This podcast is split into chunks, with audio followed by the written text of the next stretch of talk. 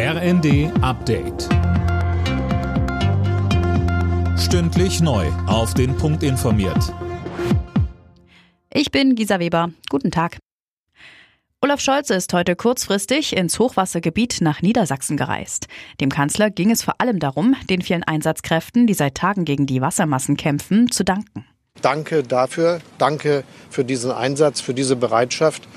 Und ich äh, will gerne noch mal versichern, dass der Bund mit seinen Möglichkeiten den Ländern, den Landkreisen, den Bürgermeistern und Bürgermeistern, allen, die vor Ort tätig sind, zur Verfügung steht.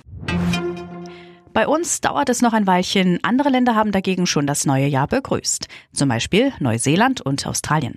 Laura König berichtet. In Sydney vor der Kulisse der berühmten Harbour Bridge und des Opernhauses wurde ein spektakuläres Feuerwerk gezündet. Mehr als 13.500 Raketen sorgten für bunte Lichter am Himmel. Außerdem gab es erstmals eine Lichtershow, die von künstlicher Intelligenz gesteuert worden war. In der australischen Metropole waren rund eine Million Menschen beim Feuerwerk dabei. Mit dem Jahreswechsel kehrt die Gastronomie wieder zurück zum 19%-Satz bei der Mehrwertsteuer. Wer aber Silvester heute Nacht im Restaurant feiert, muss nicht befürchten, dass Schlag 0 Uhr alles teurer wird. Die Finanzbehörden drücken in der Silvesternacht ein Auge zu.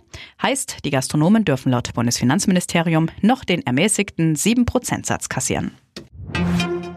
In den USA werden einige Küstenabschnitte in Kalifornien evakuiert. Grund dafür sind bis zu 10 Meter hohe Wellen, die in Küstennähe für Überschwemmungen sorgen können und alles mit sich reißen.